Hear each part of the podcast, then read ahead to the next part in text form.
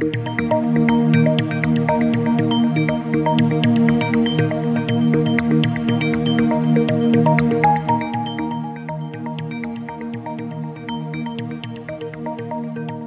horizonte de hoy de Ramón Pérez Maura. Galicia pinta mal. Llevo días pensando que no pinta bien para el Partido Popular en Galicia, que la campaña no se ha gestionado correctamente.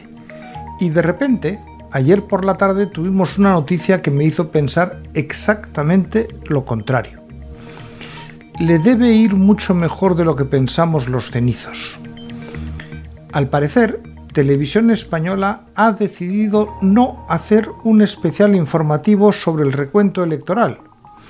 En su lugar van a emitir la película Wonder Woman, que creo que aunque suene como si lo fuera, no es un biopic de la candidata del bloque Ana Pontón. Vivir para ver.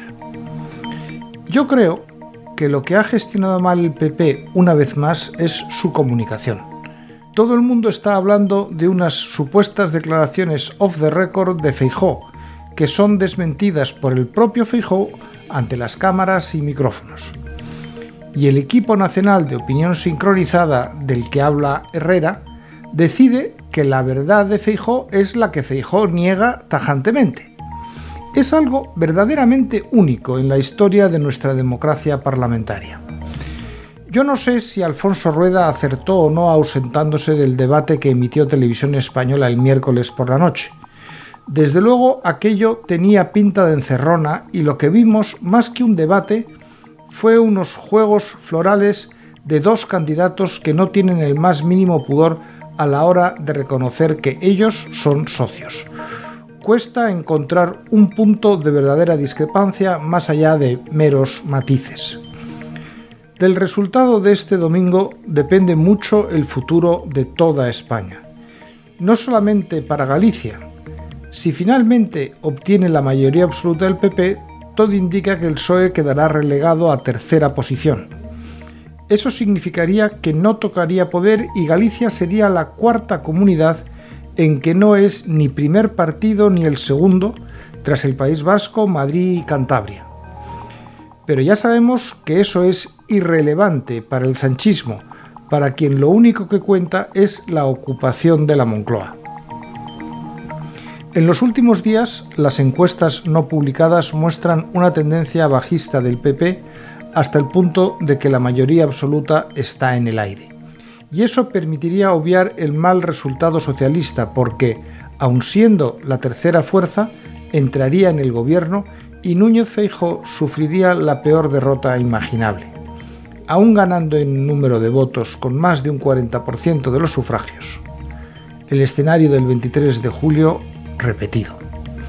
Las informaciones sobre el supuesto indulto de Núñez Feijóo a Puigdemont habrían provocado esa bajada en la intención de voto, pero como me decía ayer un veterano abogado con experiencia política en tiempos de la UCD, la más elemental lógica dice que si la cuestión, llena de ambigüedad, disgusta a algunos electores o simplemente les sorprende, desde luego no lo arreglarán facilitando un gobierno del BNG y el PSOE, donde el acuerdo con Puigdemont es un hecho incontestable.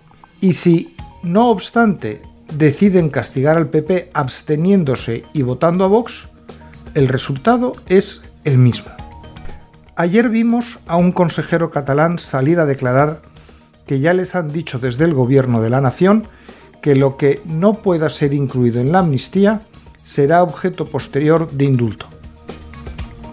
Suena muy bonito, pero para poder indultar al prófugo, primero hay que juzgarlo y hasta que sea sentenciado deberá pasarse una temporada entre rejas. Una vez condenado, sí podría ser indultado ¿Está Puigdemont dispuesto a pasar por ese trance? Que Santiago Apóstol nos tenga bajo su amparo.